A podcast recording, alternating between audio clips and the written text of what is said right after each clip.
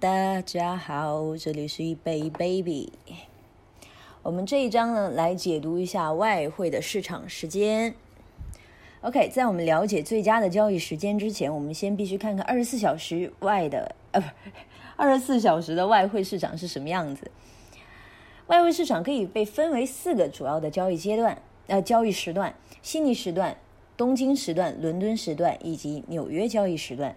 以下是每一个市场的开市、闭市的时间表。因为时间表非常的长，所以我决定不念了，自己搜。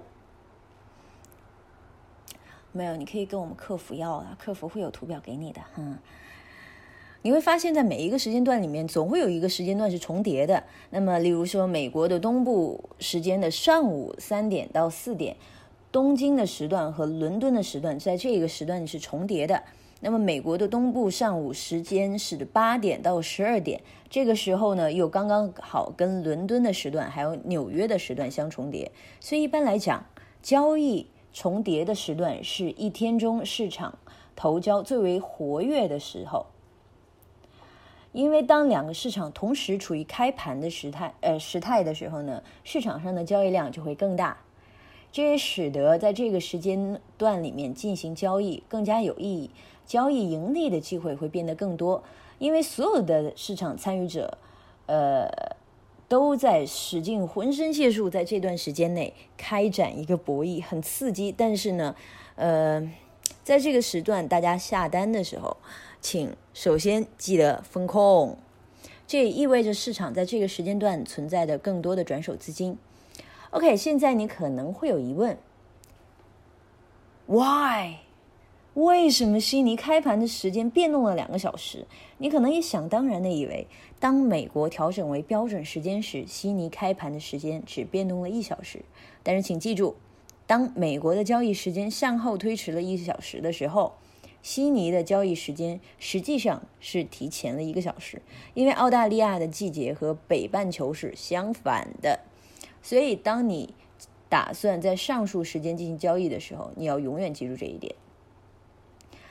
呃，每一个交易时段主要货币对的平均波动点是多少？你像欧元对美元的话呢，在东京时段是七十六，伦敦是一百一十四，纽约是九十二。呃，这个东西我建议你们也直接可以去查，因为我在这边说的也不一定是完全完全精准的。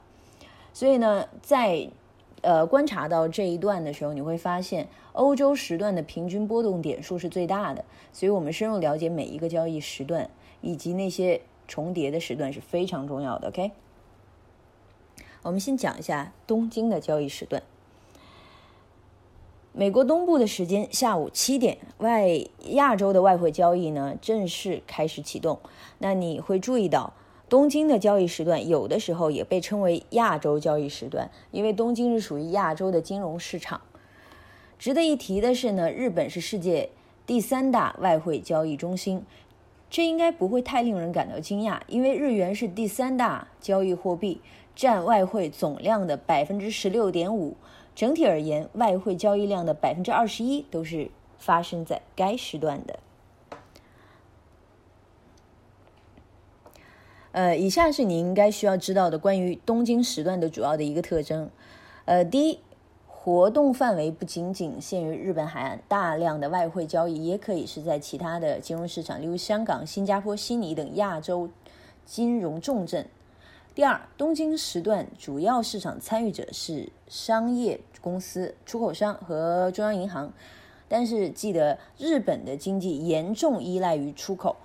中国是其很重要的贸易伙伴，所以那天呃每天都会进行大量的交易。三市场的流动性有时候非常稀少。P.S. 若没有重大风险事件发生，市场的交投相当的清淡，所以在此时间内交易呢，就像钓鱼，你想抓鱼，但是你可能会需要等待一个很漫长的一个时间。没说到几个四，你应该发现。亚太地区的货币对，例如澳元 slash 美元和纽元 slash 美元，比亚太地区的货币对，例如英镑 slash 美元，流动性更强。五吧，应该是这上面画的是星星，我有点数不清楚。好了，我随便念了。OK，在流动性相对较为薄弱的时候，大多数货币可能会限制在一个范围内，这为日内短线交易者提供了机会，更意味着后市将出现潜在的突破性行情。绝大多数市场交易发生在东京时段早些时候，因为这一个时段呢会有很多经济数据的一个公布，还有市场会出现很多的波动。东京时段的市场走势可能为日内其他市场做走势去定调。之后的交易时段的交易者将回顾一下东京时段市场上所发生的事情，以便他们组织评估他们在其他交易时段应该需要采用怎样的交易策略。这个非常重要。拿小本本记好啊！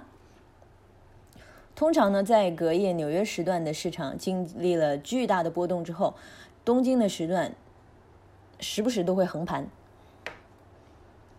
呃，那这里面就要提到了，你应该选择哪一种货币对？东京开盘以后，来自澳大利亚、新西兰以及日本的消息将会充斥在整个市场里面。这为那些擅长进行消息面消息面交易的投资者提供了良好的机会。哇，消息面交易这个是二级市场经常采用的一种方式。同时呢，该时段内日元的波动会变得更大，因为随着日本的企业商务活动的展开，在这一个时间内会有非常多的日元转手。另外，中国作为经济巨人的因素。也不容小觑，因此呢，来自于中国的重大经济数据的公布，市场都会出现较大的一个波动，较大、较大的一个波动。由于澳大利亚和日本经济对中国需求的依赖度很深，当中国经济数据公布后，欧元和日元的货币对波动就会更大。呃，P.S. 呃，比如说国国内产生的生产总值，这个是 GDP。贸易数据以及资本市场的状况等等。好，我们下一部分就要进入了伦敦交易时段。就在亚洲市场参与者准备要闭市工作的时候，他们的欧洲同行才刚刚开始一天美好的生活和努力的工作。哎，好想休假哦！哼哼。虽然在欧洲有许多的金融中心，但是在伦敦市场依然是所有人的目光的交汇点。呃，P.S. 伦敦在全球外汇交易的总量比重高达百分之四十一，比纽约高出两倍。而欧洲的竞争对手瑞士和巴黎分别只占百分之三左右。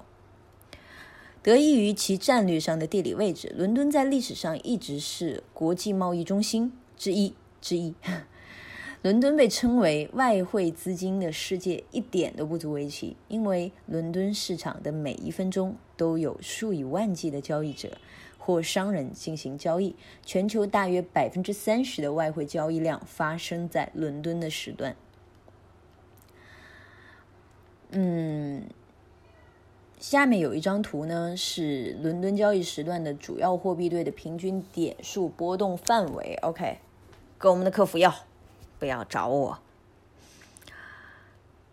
呃，呃，这一段就是讲的是欧洲时段的一个主要特征。我们来说一下，由于欧洲时段承接了东京和纽约的两大交易时段，而且由于伦敦是全球的关键性的金融中心，该时段所进行的外汇交易量非常的巨大，这导致了市场上的流动性较高，而潜在的交易费用就更低。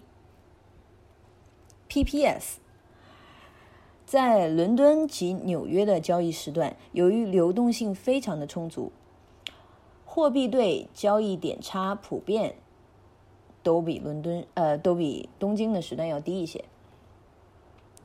由于伦敦时段呢会有大额的交易产生，该时段通常也是市场波动最大的一个时段。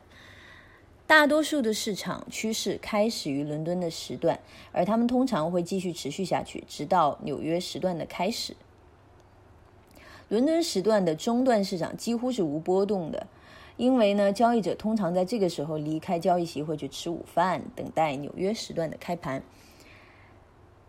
市场的趋势在伦敦时段的尾段会出现逆转，很有可能哦，因为来自欧洲的交易者。可能打算进行获利了结的一个操作，所以这个时候一定要加倍的小心。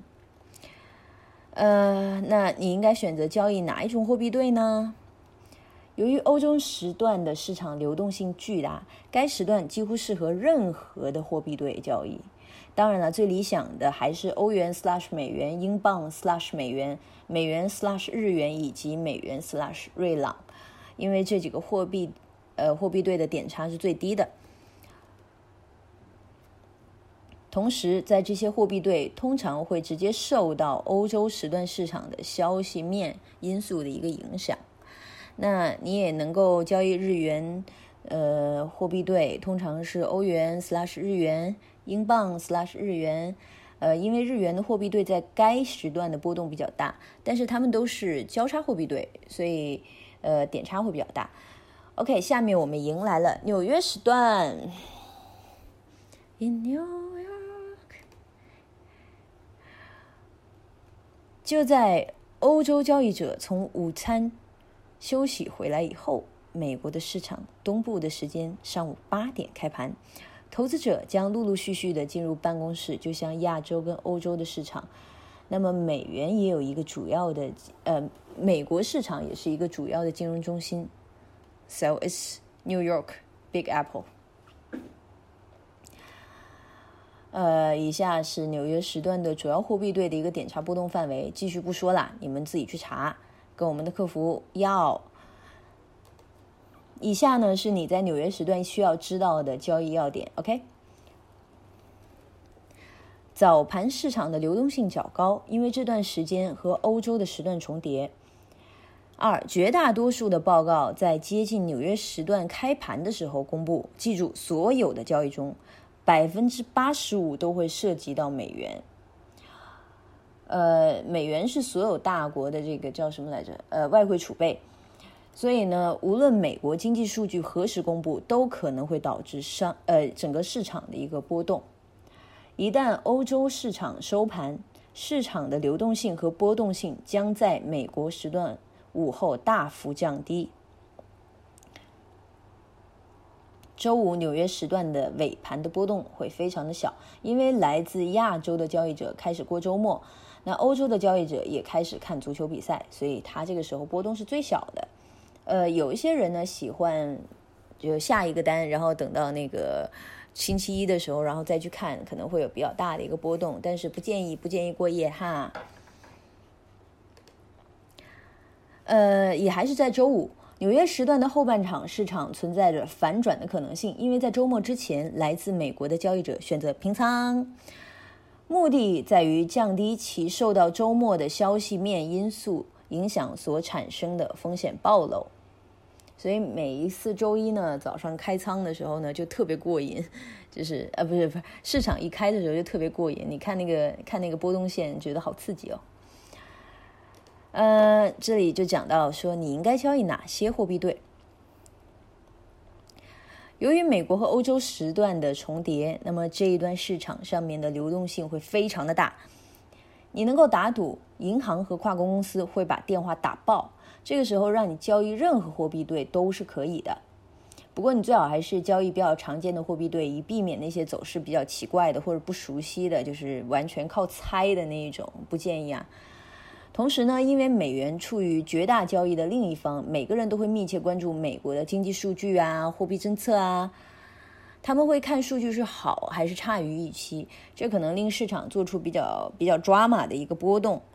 那美元在重大数据公布的背后，就会出现一个巨幅的震荡，开始迷惑每一个时间段什么时候开盘，对不对？